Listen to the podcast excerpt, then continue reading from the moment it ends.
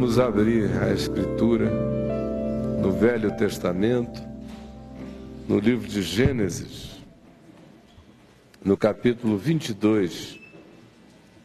Livro de Gênesis, capítulo 22.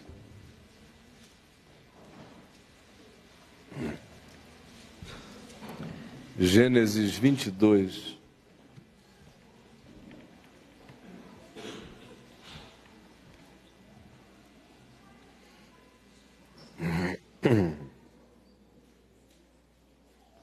Depois dessas coisas, Gênesis 22, do verso 1 ao verso 19.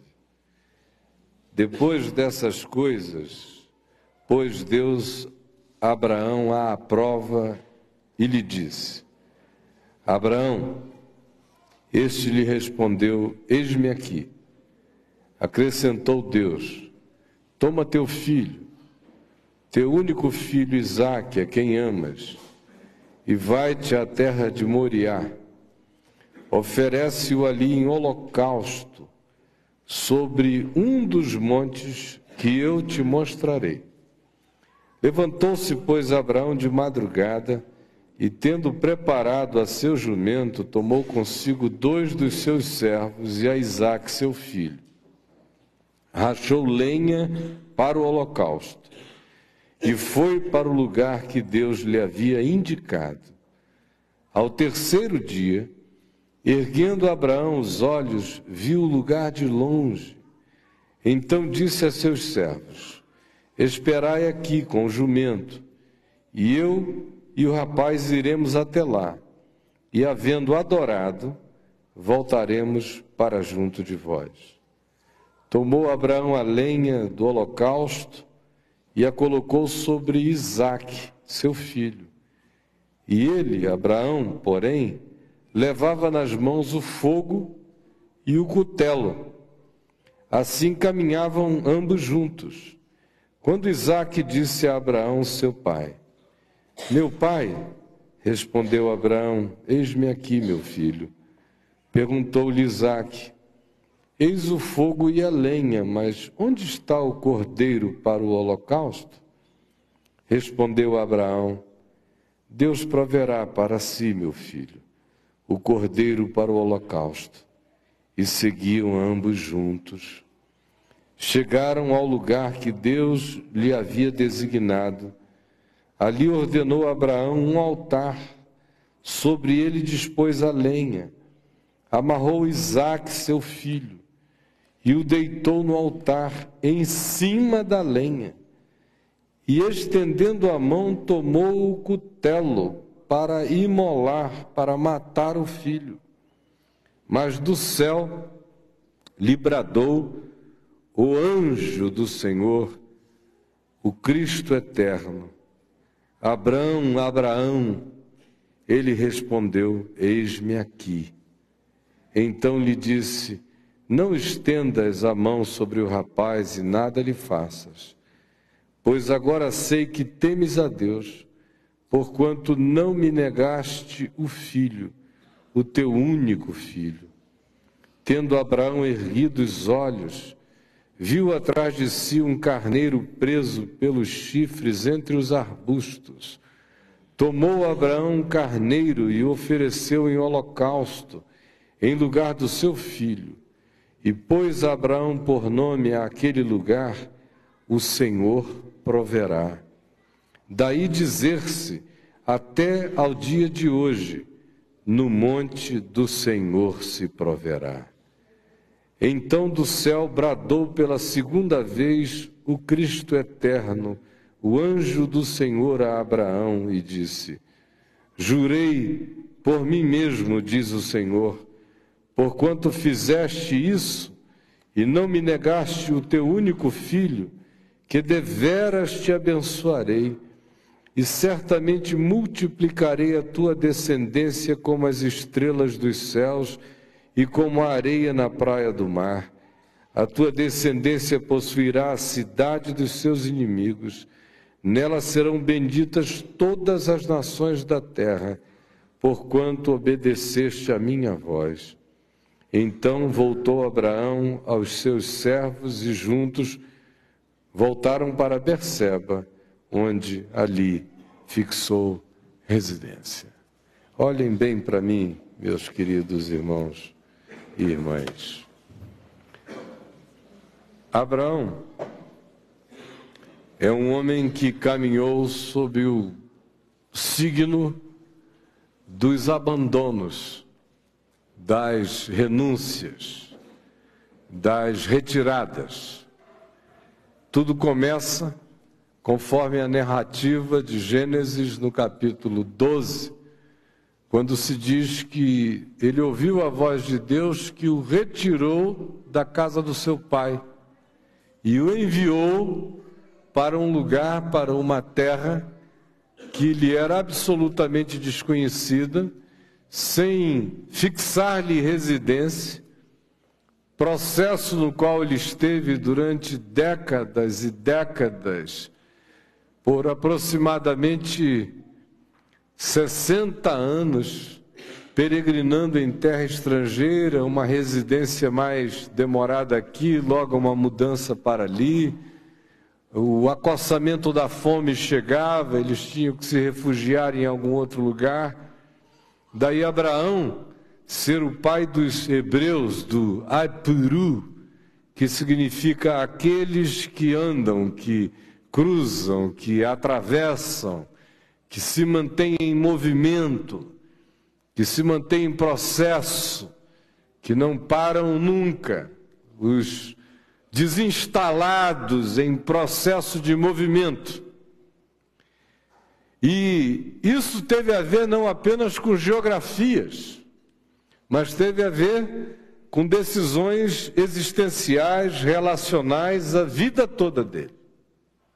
Como eu disse, iniciou com aquela voz que dizia: sai da tua casa, da tua parentela, da casa dos teus pais e vai para uma terra que eu te mostrarei. E ele se levantou e foi. E se você for lendo do capítulo 12 em diante, no livro de Gênesis, o que você vai ver são esses movimentos, não apenas de um lugar para o outro, quando tudo parecia estar relativamente instalado num lugar, ele se levanta para outro lugar por ordem divina, tanto quanto você observará a quantidade enorme de processos de separação, de renúncia, de afastamento, de tornar a vereda dele mais leve à medida em que ele caminha. Deixou a casa dos pais, depois de um tempo, ele teve que se separar do seu sobrinho Ló, que andava com ele, mas porque os pastores de Ló e os pastores dele viviam em confusão, o Senhor disse a ele: Olha, dize para Ló escolher para onde quiser ir na terra. A prioridade de escolha é dele. Se ele for para um lado, tu vais para o outro, mas não é bom que haja divisão, conflito, guerra, problema entre tu e aqueles que são da tua parentela. De modo que ele disse a Ló: escolhe Ló aonde tu queres ir? E Ló escolheu as campinas do Jordão, porque lhe pareciam formosas, e foi armando as suas tendas cada vez mais na direção de Sodoma, aonde Ló veio a habitar. Depois disso, a gente vê aquela luta enorme de Abraão e Sara por gerarem um filho, e eles eram aparentemente incapacitados de o fazerem, pelo menos ela parecia ser estéril e não conseguia lhe dar a luz a um filho. E sobre eles repousava justamente uma promessa que afirmava que a grande bênção de Deus na vida deles estabelecer-se-ia através do nascimento de um filho que deles haveria de proceder do ventre de Sara. Mas décadas vão passando e esse filho nunca vem. a ponto de que Sara começa a envelhecer de tal maneira que ela vai entrando naquele processo de menopausa, de já não poder mais procriar, já não ovular. E depois de todas as tentativas, ela cansou-se, embora aquela fosse uma promessa recorrente.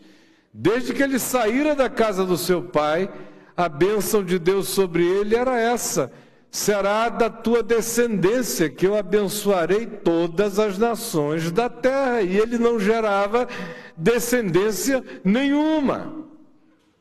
Aí Sara recorre à ideia de um bebê de proveta.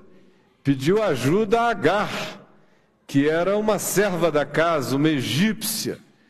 E disse a Abraão: Olha, já que eu não posso te dar filhos, procria com Agar. Ela é jovem, ela provavelmente seja fértil, e assim é possível que a promessa de Deus tenha sua sequência pelo fato de que o filho será teu, embora não seja do meu ventre.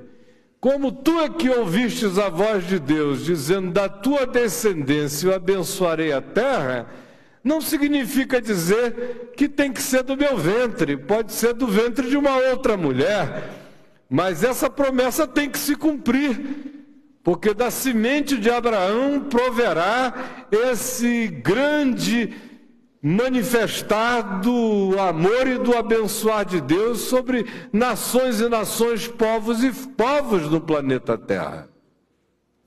Aí Abraão tomou para si a escrava Agar, que servente de Sara, e passou a ter relações sexuais com ela, e ela engravidou não muito tempo depois.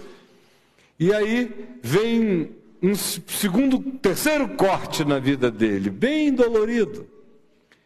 Porque tão logo a criança nasceu, que se chamou Ismael, Agar, como diz o livro de Eclesiastes, quando você pega um escravo com mentalidade de escravo, com complexo de escravo, com cabecinha minimalista de escravo, com ambições frustradas de escravo e o torna príncipe, princesa do dia para a noite, o coração dele fica insensato, tolo e não raramente surta. E foi o que aconteceu com ela e é o que acontece com muita gente aqui entre nós que não está acostumada a comer mel e quando come se lambuza. Você começa a favorecer a pessoa um pouco mais, ela tinha uma mentalidade tão minimalista, tão reduzida, que logo depois começa a se tornar abusiva. Mas não é por causa disso que o Evangelho manda que a gente volte atrás. O Evangelho manda que a gente trate a todos com toda a graça e ajudando e podendo fazê-lo, fazendo-o sempre. Agora, cada um viva com as consequências da insensatez que assuma. Sara e Agar foi isso que houve. Tão logo Agar deu a luz a Ismael, ela começou a se sentir ensoberbecida e superior à sua senhora, a mulher de Abraão, e passou a tratá-la mal, e passou a desrespeitá-la e a desconsiderá-la. De tal modo que Sara ficou completamente tomada de todos os sentimentos que vocês possam imaginar. Não consegue dar à luz. Frustrada com isso. Pede ao marido que mantenha relações sexuais com a escrava para que por ela o marido tenha descendência e quem sabe ela ache um viés na bênção de Deus. E tão logo a mulher começa a dar a luz e com efeito o faz, passa a desrespeitar a sua senhora. E imaginem o, os elementos femininos que se combinaram na cabeça de Agar, a ponto de que isso se tornou para ela totalmente insuportável. E ela chamou Abraão e disse: Olha, eu não suporto mais. Manda a escrava embora com o menino. E diz aqui, Gênesis 16, que isso foi extremamente penoso para Abraão. Ele sentiu uma dor enorme. e fez o que ela pediu. Lá, Pedro diz que as mulheres devem ser como Sara, que chamava Abraão de meu senhor, mas quem manda aqui é ela. em quase tudo. Meu senhor, e dava uma ordem. Muito interessante essa. Então, aí, não quero mais a mulher e o filho aqui. O Abraão, com um coração de galinha,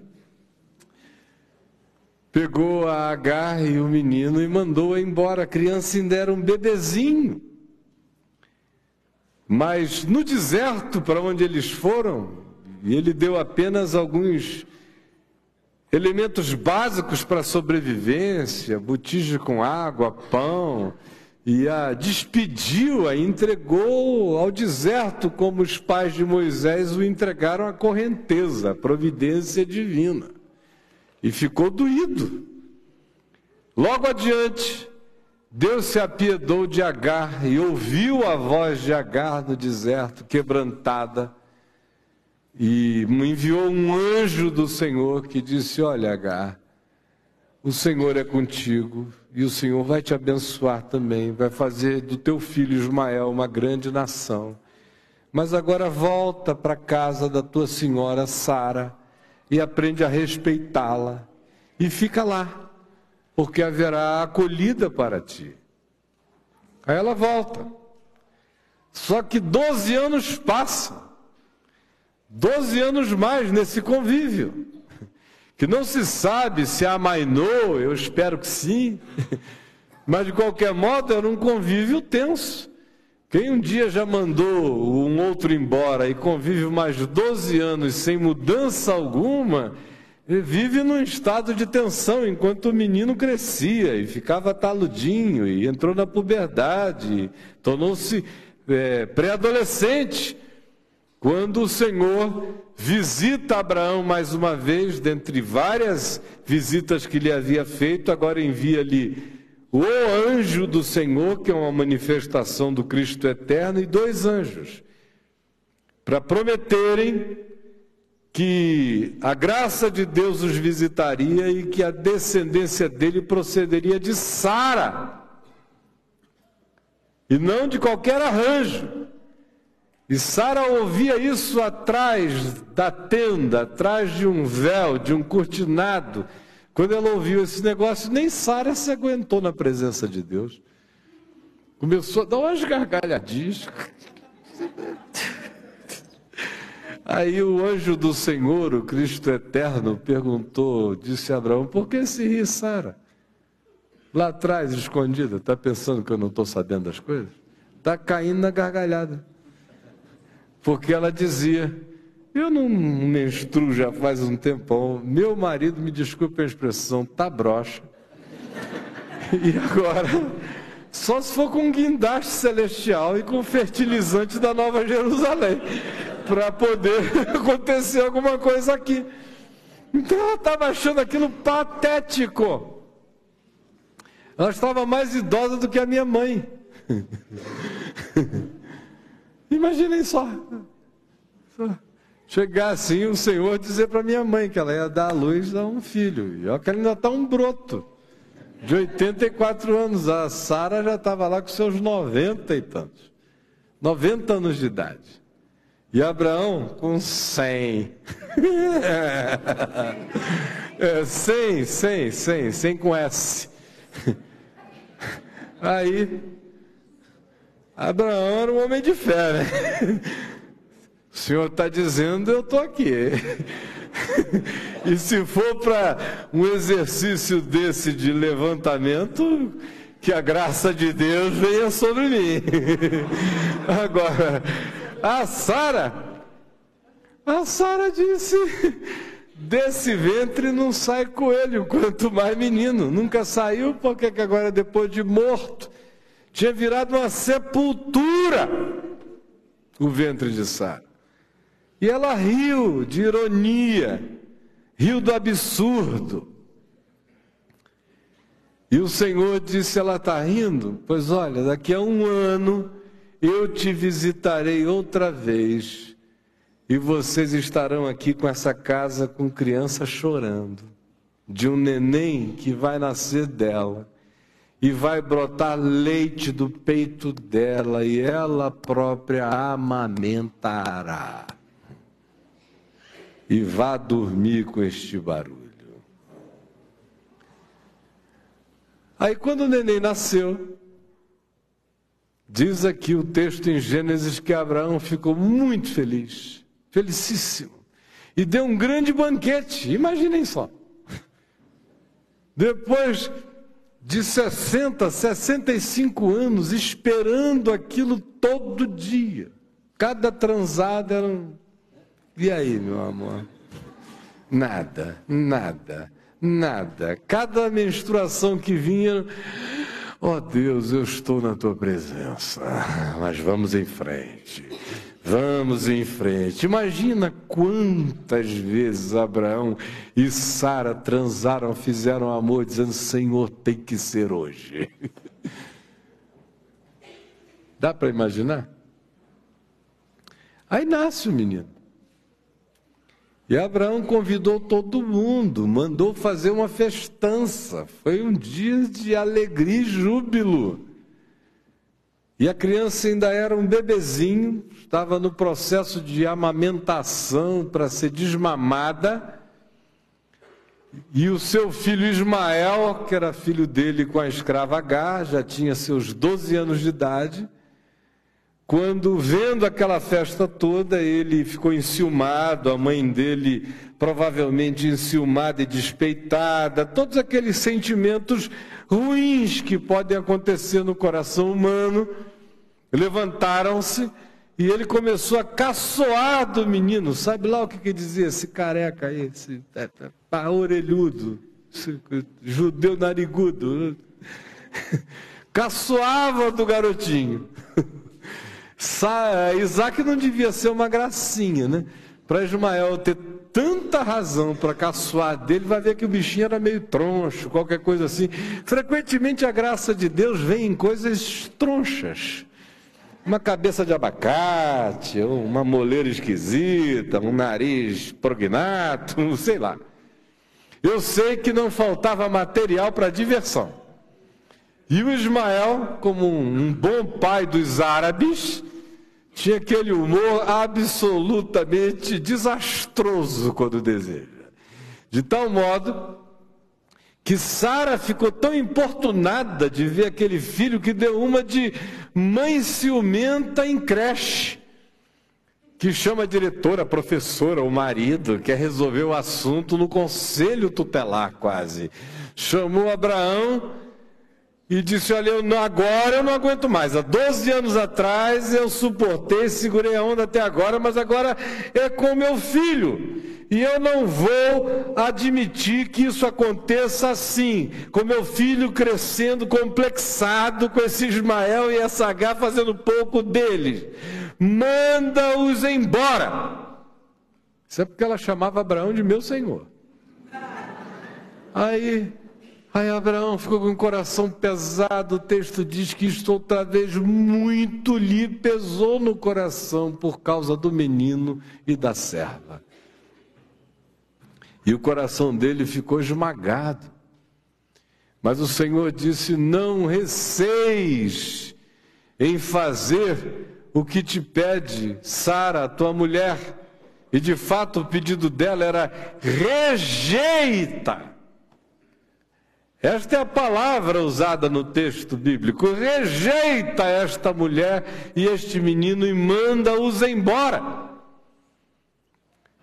E Abraão teve que mais uma vez fazer um corte, uma renúncia. E pegou a Sara e o menino, e abençoou o menino, e fez provimentos, como ele pôde, e os enviou com a promessa de que Deus os abençoaria, como de fato veio abençoá-los, porque havia uma bênção de Deus para Sara e para Ismael. E a descendência deles prosseguiu para Agar e Ismael, e a descendência deles prosseguiu. Todavia, aquela era a hora de se fazer mais um corte, se passar mais um cutelo. Um cutelo no cordão umbilical, lá na Mesopotâmia, em Ur dos Caldeus, um cutelo entre ele e o seu sobrinho Ló, o terceiro cutelo, quando ele pela primeira vez mandou Agar e Ismael embora, e agora a quarta vez mais difícil, porque 12 anos se haviam passado, ele tinha amizade, convívio, carinho, relacionamento com o filho. E passa mais uma vez. E manda. Se o homem é o pai da fé. Agora vejam como a fé vai se construindo com cortes, cortes, cortes. Quebras, rupturas, abandonos no sentido de obedecer a voz. E aí chega-se nesse momento em que eu acabei de ler para vocês, quando o garoto agora, Isaac, já está com 12 anos de idade aproximadamente, na mesma idade que ele tinha despedido a Ismael. Ironia divina, o menino com 12 anos Com a mesma idade que ele tinha mandado Ismael embora, vem a voz do Senhor para ele na sua tenda numa noite escura e fala ali o absurdo. Abraão, e ele disse: Eis-me aqui, Senhor. E o Senhor lhe disse: Toma teu filho, Isaque, teu único filho, a quem amas. Ainda vem com esse detalhezinho sofisticado. Né? Toma teu filho, teu único filho, Isaac, que era o filho da promessa, a quem amas, e o oferece, oferece-o a mim em holocausto, em sacrifício, num dos montes que eu te mostrarei, pelo amor de Deus. Em dias atuais, um cara que dissesse que ouviu Deus falar uma coisa dessa, a gente prendia numa camisa de força na mesma hora e internava sob sete chaves. Um cara perigosíssimo. Pelo menos não venha com essa conversa para mim, porque eu prendo você na mesma hora. E se eu chegar com essa conversa para vocês, pelo amor de Deus, me algemem, façam alguma coisa. Aí você diz, ué, por quê? Porque hoje o Verbo já se fez carne, já habitou entre nós, cheio de graça e de verdade. Toda a revelação dele já me foi dada. E ele já disse: Quem me vê a mim, vê ao Pai.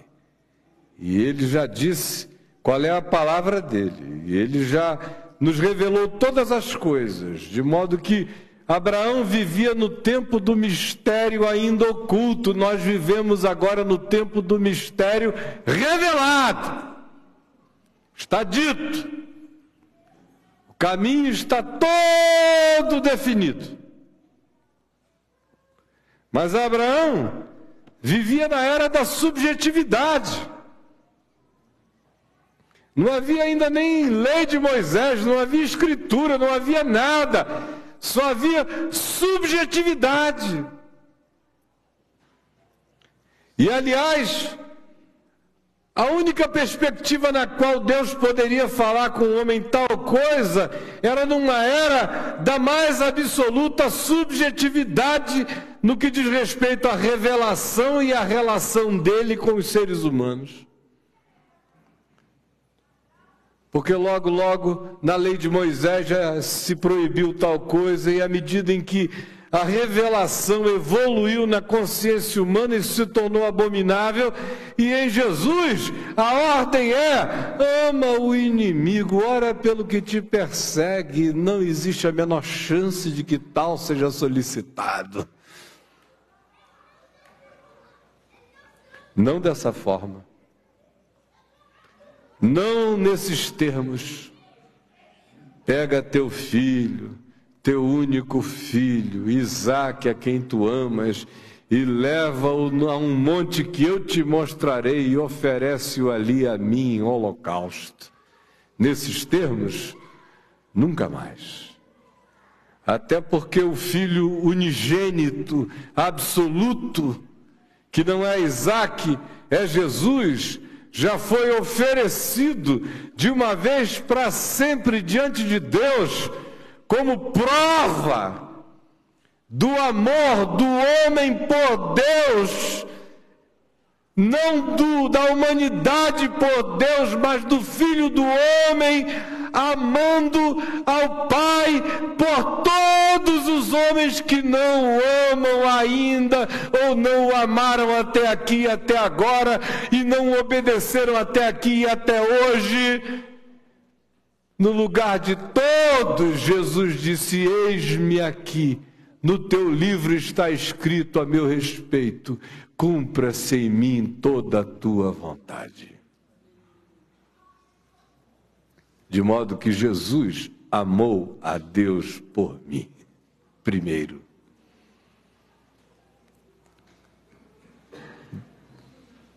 De tal modo que nunca dessa forma nos será tal solicitado. Mas a fé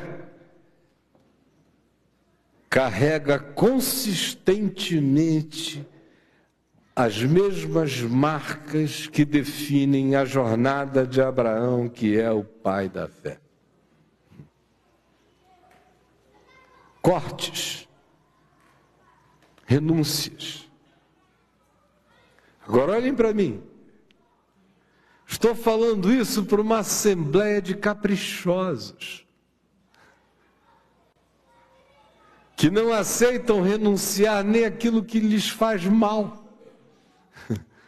nem aquilo que está matando. O cara está sendo morto, assassinado todo dia, está se suicidando. E a palavra vem e diz: não faça mal a você. E o, o sujeito entra em luta com os céus. Senhor, me dá forças para eu não enfiar essa adaga no meu peito. Me liberta, Jesus, dessa desgraça que me carcome, mas que eu adoro tanto.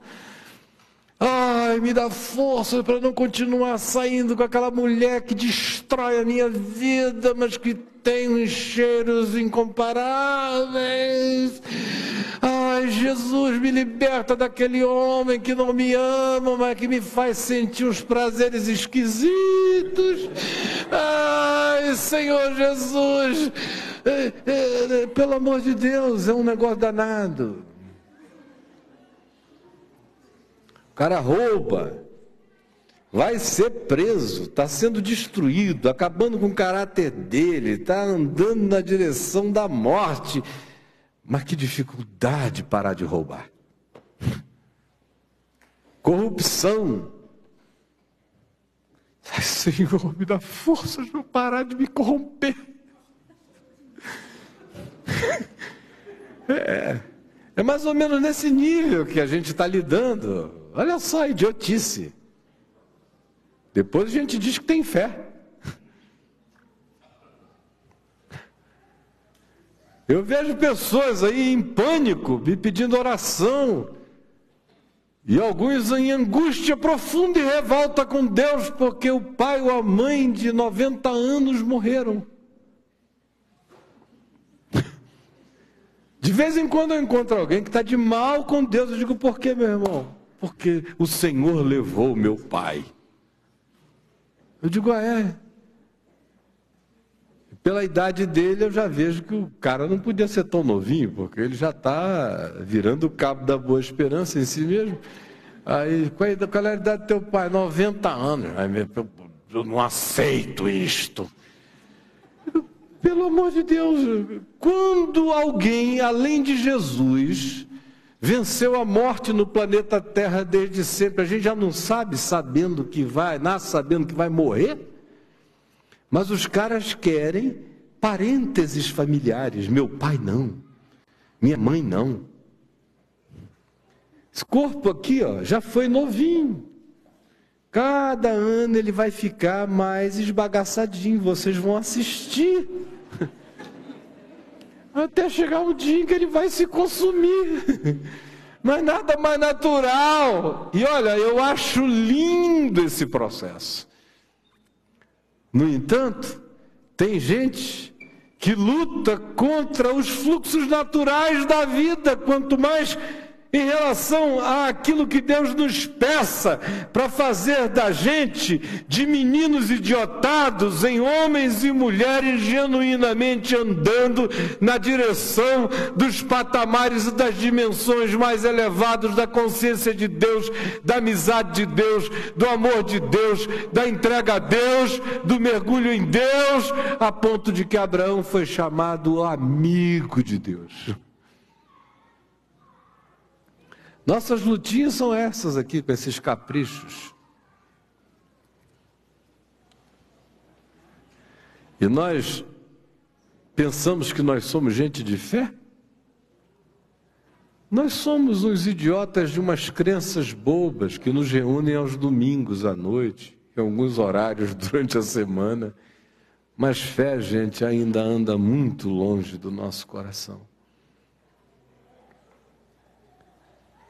Fé para a coisa mais básica, que é sai da tua casa, da casa do teu pai, da tua parentela e vai para onde eu te mostrarei. Não, não posso mudar de cidade jamais, para longe da casa de papai e de mamãe nunca. Ai meu Deus, pelo amor de Deus, eu vou entrar em pânico, vou cair em depressão. E olha, isso é com um contrato assinado, com um emprego garantido, com um monte de coisa, é para ganhar bem. E o cara não vai. Abraão saiu sem saber para onde ia, ainda com a mulher e um, um sobrinho que perturbava. Aí aguenta aquilo anos, sustenta o sobrinho, leva o peso para lá e para cá, e o sobrinho dando trabalho. Aí chega uma hora o Senhor diz: Olha, deixa o sobrinho ir. Aí ele ainda tem que dizer ao sobrinho: Olha, escolhe o melhor. Não tinha nem a prerrogativa de tio de dizer: Olha só, meu filho, eu já estou velho, cansado, já trabalhei demais. Então, é direito, é uso capião de capricho que eu já adquiri decidir qual é a melhor terra e o melhor pedaço para eu estar. Não, nem isso Deus deu a ele o direito de fazer. Se deixa ele escolher o melhor. E se ele escolher para lá, vai para lá. Porque aonde pisar a planta dos teus pés eu te abençoarei, mas dá a ele o poder da decisão prioritária e livre. Aí vem essa história de Agar. Vamos gerar um filho pelo ventre dela, não será meu, mas a semente é tua. A gente cria um casuísmo para Deus cumprir a promessa dele e eu poder dormir e morrer em paz, de que eu não atrapalhei a benção de Deus na tua vida, ó marido. Aí a escrava dá a luz, mas vem os caprichos de e das dores de Sara, ele tem que mandar o menino embora.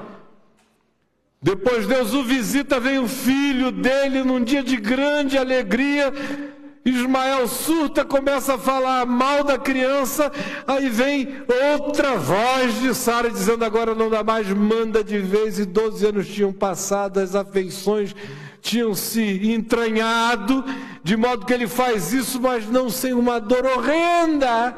E agora, mais 12 anos se passam, quando chega essa noite escura e Deus diz: agora pega a Isaac, teu filho, teu único filho, a quem tu amas, e leva até o Monte Moriá e oferece-o ali, num dos montes, em holocausto, a mim, Abraão.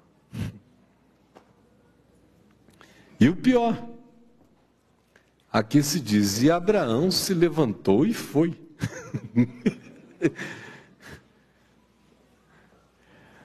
A gente já reuniu um grupo de pastores, de irmãos. A gente iria procurar todos os conselhos e o primeiro que a gente encontrasse iria logo dizer: não faz isso não, rapaz, não seja doido. A gente dizer: realmente Deus não falou comigo. Foi impressão minha. Como eu vi num documentário do History Channel, outro dia um idiota dizendo que não foi a voz de Deus, foi um ET do mal que falou com Abraão. Foi um intergaláctico das trevas. Mas não foi a voz de Deus. Mas ele se levantou e foi. E olha a viagem. O drama dessa viagem. Levanta-se de manhã, pega o seu jumento, dois servos, o filho, reúne lenha, bota lenha sobre o ombro do filho. Os servos vão levando o jumento. E ele vai numa mão com uma tocha, na outra mão com um cutelo, com um machado quando chegam a três dias de viagem, vieram de Berseba, no extremo sul, andaram até Jerusalém. O Monte Moriá está em Jerusalém, que naquele tempo não tinha nenhuma população à volta, exceto um povoadinho pequeníssimo embaixo, chamado Jebus, dos Jebuseus. E o Monte Moriá solitário, sobressaindo sobre as demais montanhas, ele todo liso em pedra. E quando ele viu ao longe o monte, o Senhor disse a ele: Deixa aqui os, dois servos e o jumento e vai sozinho com o garoto, porque esse espetáculo é inassistível, é absurdo, está para além da imaginação, nenhuma mente pode processar. Aí ele diz: Ficai aqui, e eu e o menino iremos, e tendo adorado, voltaremos para junto de vós. Tendo adorado, voltaremos para junto de vós. Mais adiante, a gente lê em Hebreus, no capítulo 11, que ele iria matar o filho, como de fato levantou o cutelo para degolá-lo, crendo todavia que se Deus lhe fizera a promessa de que daquele filho lhe viria descendência e as bênçãos todas com as quais ele havia sido aquinhoado em diversas e dezenas de promessas, o Senhor seria poderoso para ressuscitar o seu filho de entre os mortos. Era o tamanho da loucura do homem. Que é conforme a loucura de Cristo, que se entrega à morte para ser ressuscitado, que é conforme a loucura do Pai Por isso, Abraão é o pai da fé. Ficai aqui, e eu e o menino iremos e, tendo adorado, voltaremos para junto de vós. Aí lá vão os dois andando, e Abraão aqui com a tocha na mão, machadinho, a, machete na outra, o cutelo, Isaac carregando o feixe. É uma imagem crística, extraordinária, do menino levando o madeiro e o pai com fogo e o cutelo. É a cruz antes da crucificação, é a cruz arquetípica se manifestando mais uma vez na história humana, numa decisão de fé que agora envolve o coração de um pai humano e de um filho humano, numa obediência louca e absurda. Para além de todo e qualquer valor, conceito moral, ético, explicação, filosofia, transcendendo a qualquer que seja a lógica, o bom senso ou o sentido. Loucura! Como loucura é a salvação de Deus oferecida em Cristo Jesus pela pregação da fé. Lá vai Isaac levando o madeiro. E Abraão, com fogo e o cutelo, aí vem essa pergunta lacerante do menino ao pai: Pai, e Abraão disse: Eis-me aqui, meu filho. E ele disse: Eis aqui a lenha. Aí eu vejo o fogo e o cutelo. Mas onde está o cordeiro para o holocausto? O garotinho começando a sentir uns negócios esquisitos. Vou virar cordeiro nessa. Onde está o cordeiro? Doido para ouvir o pai dizer assim: Meu filho, olha, eu mandei botar lá em cima uma manada de cordeiro para a gente escolher o melhor. Mas a resposta do pai foi: Meu filho, o Senhor proverá para si o cordeiro. O Senhor proverá para si o cordeiro. Gente, eu vou embora. Eu vou embora. Porque a gente está falando aqui de coisa grande. E nós somos todos uns panacas. O Senhor proverá para si o cordeiro, meu filho. A gente não consegue renunciar a um capricho a gente não consegue abrir mão de uma segurançazinha que às vezes não é nem segurança, é apenas a, é um step, é uma escolha, é uma decisão temporária de uma coisa que nosso coração já sabe que não tem nenhuma definição nela, mas é apenas um, um conforto existencial e psicológico de um momento. A gente briga e faz confusão e luta com Deus e com a vida por causa de situações que são de Barbie.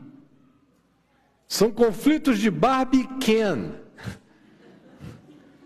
Que a gente leva em oração diante de Deus, ó oh, Pai, pelo amor de Deus, eu vou embora.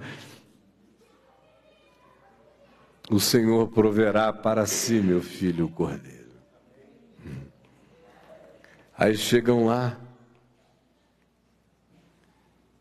E Abraão, num silêncio horrível, o garoto mudo, o pai petrificado,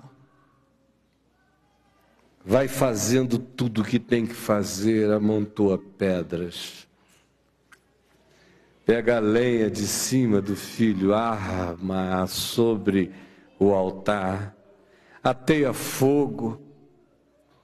E o garoto olhando em perplexidade, apavorada, dizendo: Meu Deus, que louco é esse? Que Deus é esse? Que voz é essa? Que Pai é esse? Que devoção é essa? Quem sou eu? E Abraão amarrou o filho deita sobre o altar, ateia fogo embaixo, o fogo começa a crepitar, e ele se prepara com o cutelo na mão. Imaginem esse menino olhando para o olhar daquele pai alucinado por ele, que o amara mais do que tudo, que o esperara mais do que tudo, que o quisera mais do que tudo, aparentemente, que o aguardara contra a esperança. E que nem pedira licença à mãe para fazer tal coisa. A mãe já tinha mandado ele ter filho com quem ele não podia, já tinha mandado ele mandar embora, já tinha mandado ele trazer de volta, já tinha mandado mandar de novo. Agora era uma hora dele, de Deus e de mais ninguém, e o garoto olhando para ele, em silêncio, em temor. E ele vai baixando o cutelo com tamanha veemência que diz a narrativa do livro de Gênesis que o anjo do Senhor lhe bradou, bradou com insistência: Abraão, Abraão, Abraão! Porque ele ia descendo o cutelo com toda decisão para degolar o filho. e teve que bradar com intensidade: Abraão! E Abraão voltou-se, e o anjo do Senhor, que é o Cristo eterno, que é o mesmo da cruz, o mesmo que se deu por nós, no lugar de Abraão, de Isaac, de Jacó, de mim, de todos nós, disse: Agora eu sei que tu temes a Deus. Agora. Agora. Porque tu não me negaste o teu único filho. E mostrou e disse: Olha, olha o cordeiro aqui, ó, o carneiro. Pega esse bichinho aqui, coloca-o no altar, no lugar do teu filho, e mola-o. Porque em verdade eu te digo que eu te abençoarei e te multiplicarei. E a tua descendência será incontável. E por ela serão abençoadas e benditas todas as nações da terra. Volta para casa agora e cuida do teu filho. Agora olhem aqui para mim. Nenhum de nós jamais foi posto numa decisão desse nível, jamais. Nem será, porque Jesus já é a consumação de todas as decisões dessa gravidade absurda, para além de toda compreensão, de toda moral, de toda ética, de toda e qualquer razoabilidade Deus estava em Cristo realizando a loucura e o absurdo que os homens não entendem, mas que era um absurdo dos absurdos, porque era Deus matando Deus.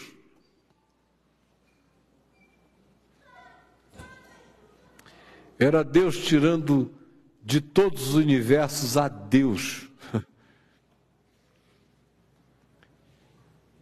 Era Deus morrendo. Essa é a loucura. É Deus matar Deus. É o cordeiro imolado por todas as criaturas, por todas as criações, por todas as dimensões, por todos os mundos, por todas as eras, de todas as eternidades anteriores a qualquer outra eternidade, a tempo, referência, existência, percepção e consciência que tenham existido no passado, no presente ou em qualquer que seja aquilo que chamemos de futuro. Está consumado. Agora pense que você não está diante da subjetividade do absurdo numa noite escura, com a voz de Deus visitando a você e dizendo: pega teu filho e mata. Leva até o telhado do caminho da graça e o oferece em cima do, da estação, em holocausto a mim, Caio. Nunca mais alguém ouvirá tal voz. A gente tem o Evangelho, E o único ser que se manda matar no Evangelho é o meu self. É o meu, é o meu si mesmo. É a minha persona ilusiva, caprichosa e adoecida, que se tome a cruz, se a leve para a cruz, negue-se-a Deixe-se a morrer para que se tenha vida, para que apareça o eu verdadeiro, seguindo a Deus em consciência e em desprendimento, em leveza, em liberdade, em obediência. No mais, ninguém é chamado a matar ninguém. Mas a gente é chamado a cortar um braço, a cortar uma perna, arrancar um olho. Coisas essas que nós não queremos mais saber delas, porque a religião criou um rolo compressor de adulação, um circo de fanfarrices tão pernósticas e tão avassaladoramente distanciadoras do nosso coração em relação ao que seja coragem de ser em Deus e para Deus. Que qualquer palavra que não nos adule o ego, qualquer palavra que não nos seja, não nos seja uma promessa de que nada em nós jamais será pedido, de que nós viveremos apenas de acréscimos e de extensões, é por nós imediatamente rejeitado e repudiado, especialmente nessa geração.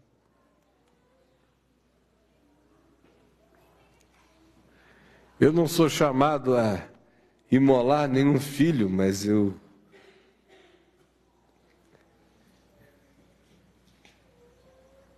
Eu nunca tive que matar um filho. O que me deixa numa situação extremamente confortável, confortabilíssima situação de sepultar um filho que eu não matei. sepultar o filho das minhas entranhas que eu não matei é uma situação de extremo conforto de fé sabendo ainda que ele foi levado para a glória do Pai. É. Mas tem gente que, até para sepultar o filho que não matou, o sepulta com ódio aos céus e à vida. Esse não foi o momento mais difícil da minha vida, pegar um filho que eu não matei, para o qual eu só me dei em amor e que a graça de Deus o acidentou em morte para levá-lo para a glória eterna e poupá-lo. A fé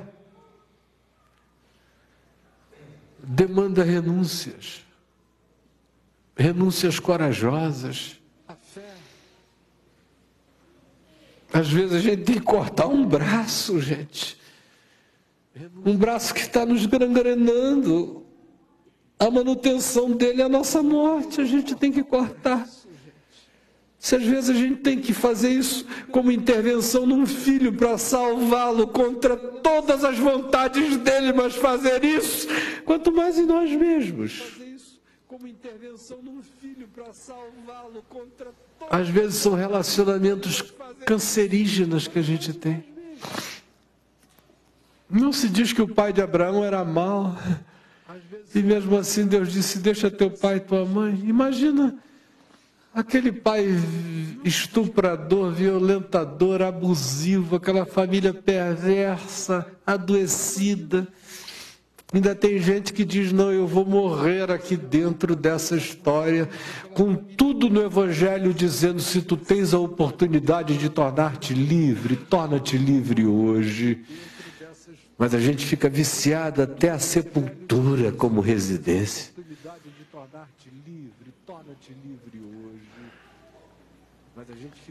Ló é chamado de um homem bom e justo, o sobrinho de Abraão, mas porque houve desentendimento entre pessoas ligadas a eles, o Senhor disse: deixa ele ir e deixa ele escolher o melhor. Mas porque houve desentendimento entre Agora, às vezes, a gente está ligado a cretinos, a canalhas, a safados, a doentes, a tarados, a abusivos. Agora, às vezes, a gente está ligado a cretinos. Que a gente não tem a coragem de se ver livre de algo que está nos matando, quanto mais a coragem de ficarmos livres de algo que não é ruim. O cara tinha Deus na vida dele, Ló. Mas não é porque ele tinha Deus na vida dele, que ele tinha um caráter bom, que ele era a pessoa para continuar ao lado de Abraão naquele momento da história. E Deus às vezes diz: deixa ele ir, corta. Não é porque ele é mau, é por causa do teu caminho comigo. Deus às vezes diz: deixa ele ir, corta. Agar não era má. E nem Ismael também. A circunstância é que não inspirava vida, não traria vida, não cumpriria a promessa. E nem Ismael também. A circunstância. Manda ela embora. Não traria vida, não cumpriria a promessa. Isaac. Isaac era a promessa. Manda embora. Era a promessa. Agora veja aonde Deus chega quando a gente quer andar com Ele e ficar amiguinho dele mesmo.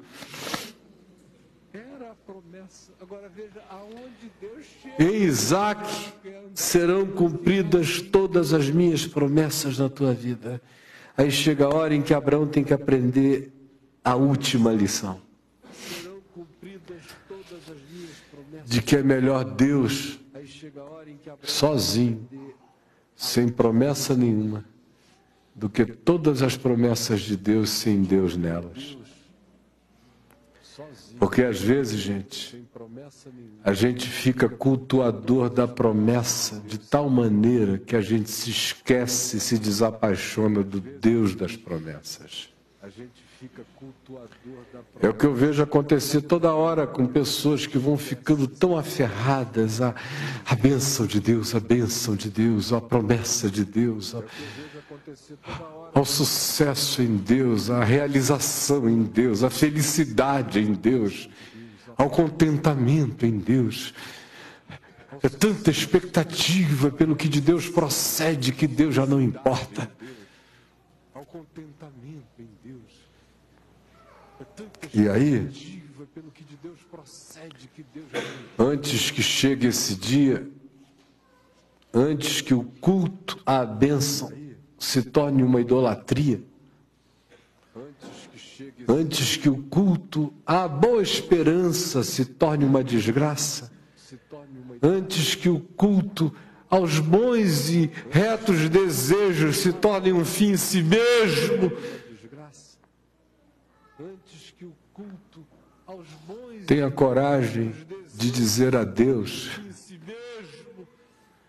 Eis aqui os meus filhos. Tenha coragem de dizer a Deus: Se tu quiseres levá-los todos, leva-os.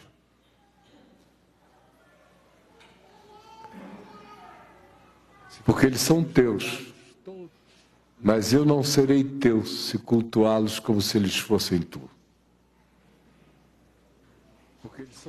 Está pensando que a fé é feita de brincadeira mesmo?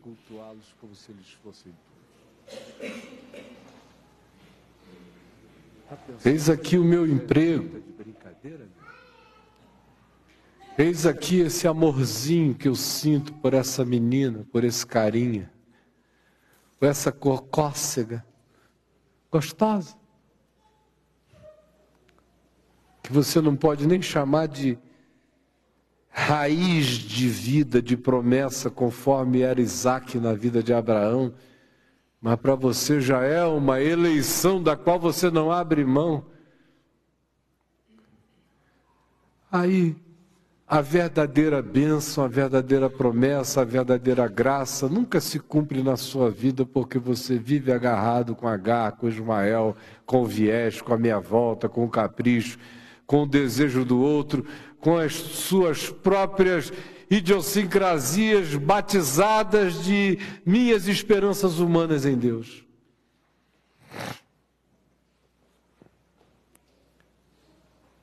Ah, eu já preguei milhares de vezes nesse texto sobre tantos ângulos e aspectos diferentes, mas hoje eu só queria falar sobre esse único. Sobre fé que se carrega da disposição da renúncia. No caso de Abraão, na hora que ele renuncia e que ele leva e que ele executa, porque Hebreus diz que com efeito aos olhos de Deus ele imolou o filho. O anjo teve que parar-lhe a mão aos gritos, porque o homem já tinha executado tudo do coração. No monte do Senhor se proveu substituição e livramento. Mas às vezes, às vezes não é Isaac que está ali, não. Às vezes ali quem está ali é um demônio para ser imolado mesmo. Ou quem está ali é só um cordeiro mesmo. Ou quem está ali é só um, uma escolha da minha própria vontade, capricho, desejo e infelicidade desorientada e que precisa ser de algum modo oferecido a Deus para que eu cresça, para que eu me liberte, para que eu creia que no monte do Senhor se fará provisão e livramento. Mas enquanto eu quiser fazer as provisões eu mesmo para a minha vida, eu terei apenas aquilo que eu arranjar. Eu terei apenas Agar, eu terei apenas Ismael, eu andarei com Ló até não aguentar mais, mas nunca provarei a leveza final de chegar e dizer: Deus, eu te entrego até as bênçãos. Eu mato as bênçãos todas, mas eu não fico sem ti. Esse é o sentido final da adoração. É quando toda promessa deixa de ter galardão. É quando Toda vitória fica vazia de seu sentido se ela for aumentada aos nossos olhos como coisa de importância maior. É quando a gente acredita que das pedras Deus pode suscitar filhos a Abraão, como disse Jesus, e não necessariamente só de Isaac. Abraão chegou ao ponto de crer que das pedras Deus lhe suscitaria filhos. Mas ele preferia não ter filho nenhum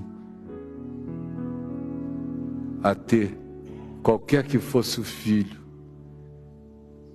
sem que Deus fosse a primazia da vida dele, o absoluto absoluto da existência dele. Agora pense nisso. e considere, não nos pedidos absurdos do Evangelho, mas no que o Evangelho chama vida.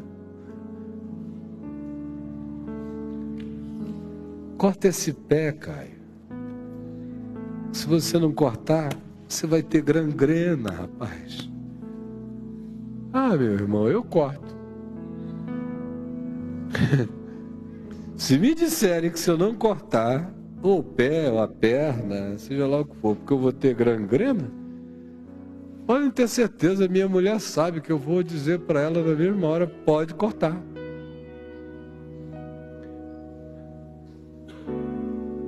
Como Jesus disse, é melhor tu entrares inteiro na vida do que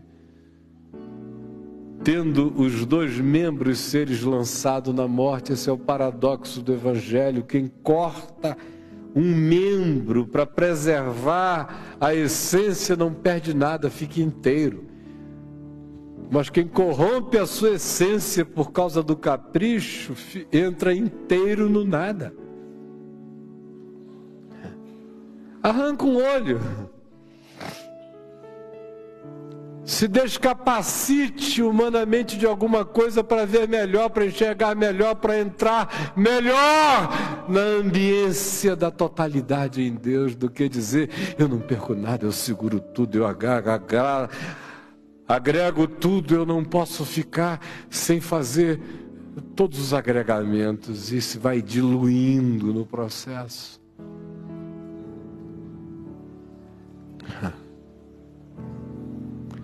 são amputações que nos trazem benefícios. O Evangelho, no máximo, pede isso de nós, não está mandando matar o filho, está mandando você fazer escolhas para a vida. Mas parece que eles são tão penosas, dá razão a Deus. Abraão creu em Deus contra o absurdo. E a gente não crê em Deus nem no fluxo da mais absoluta razoabilidade do sentido da vida. E às vezes até do testemunho da verdade que a gente tem dentro de nós, mas que a gente não quer seguir nem obedecer. A que você chama isso? De fé? Honestamente, renomeie e recategorize o que existe no seu coração até que isso se torne fé. Mas eu creio que o Espírito de Deus está suscitando fé em nós e decisões e a consciência de que andar com Ele implica em desenvolver a capacidade de, não por deliberação, mas por obediência, frequentemente cruzar outra fronteira. Deixei papai e mamãe, deixei sobrinhos e primos e pessoas queridas, me separei e deixei que algo que me era tão importante, ou pelo menos fazia parte de mim, eu botei minha semente ali, fosse. Depois, posso até, por ordem divina, acolher, mas pode chegar a hora em que eu tenho que despedir para sempre. E pode ser que chegue a hora em que seja a própria essência das minhas esperanças que eu tenho que oferecer no altar de Deus e dizendo: no monte do Senhor se proverá. Mas de um modo ou de outro eu sei que eu voltarei para casa tendo adorado.